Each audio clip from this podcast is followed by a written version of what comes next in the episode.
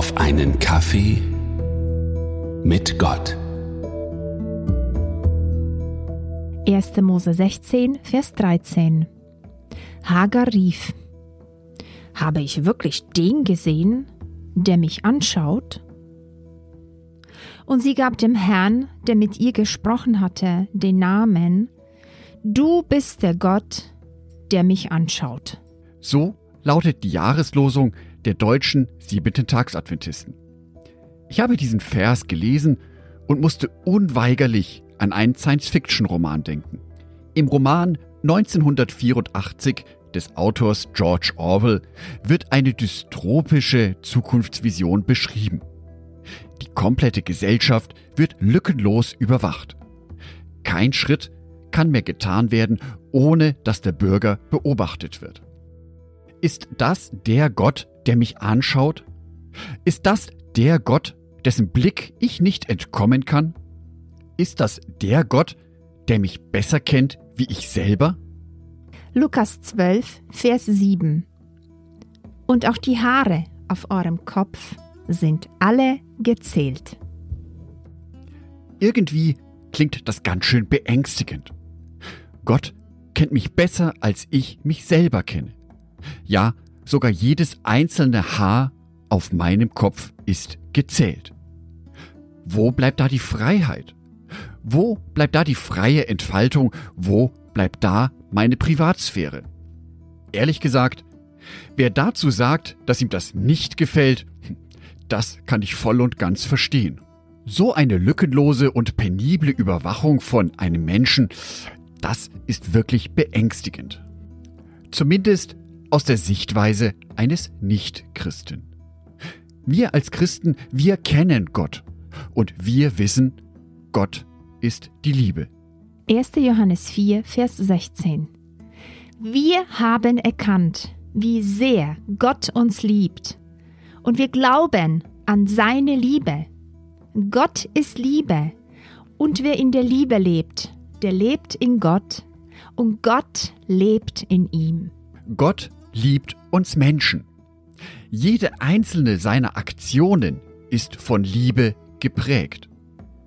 Daher ist der Blick von Gott auf uns Menschen auch ein liebevoller Blick.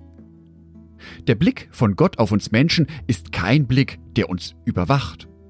Kein Blick, der uns Angst einjagen soll.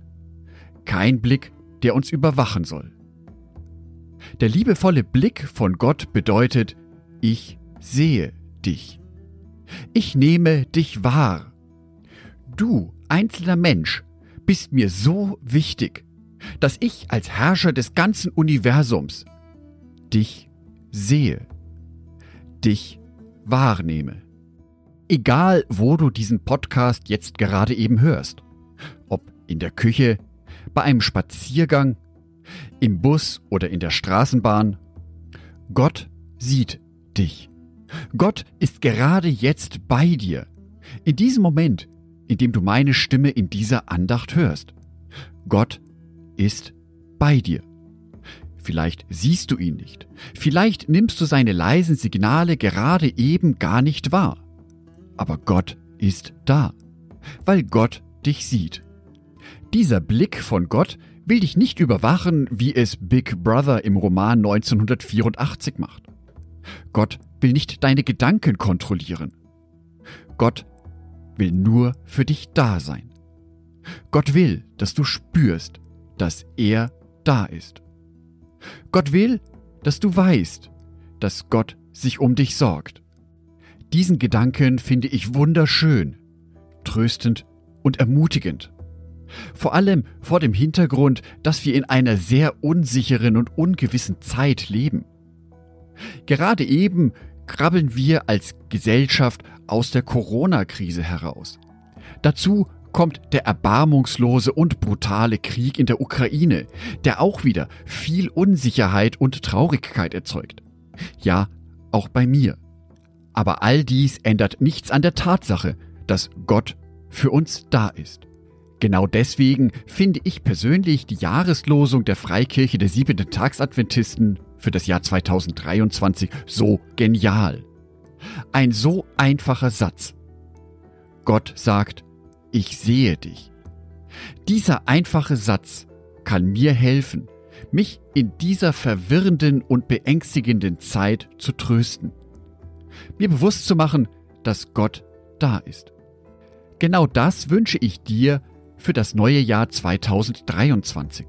Dass du jeden einzelnen Tag in dem festen Bewusstsein, in dem festen Glauben lebst, dass Gott dir ganz nahe ist. Dass keine einzige Situation, kein einziges Gefühl seiner Wahrnehmung entgeht.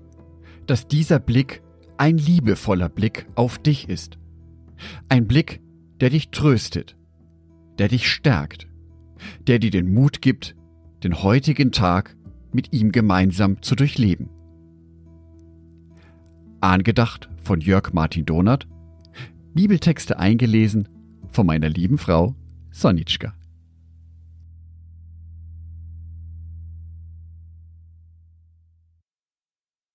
Ein herzliches Dankeschön an alle meine Patreons, die es mir ermöglichen, weiterhin den Podcast auf einen Kaffee mit Gott zu produzieren. Herzlichen Dank an Sonitschka und an Andreas Pfeiffer. Auf Patreon kannst du mich bereits mit einem Euro monatlich unterstützen. Oder du lässt mir ein paar Sterne da. Das sagt dem Algorithmus nämlich, dass dies ein guter Podcast ist und wird so mehr Menschen angezeigt. Vielen Dank schon vorab.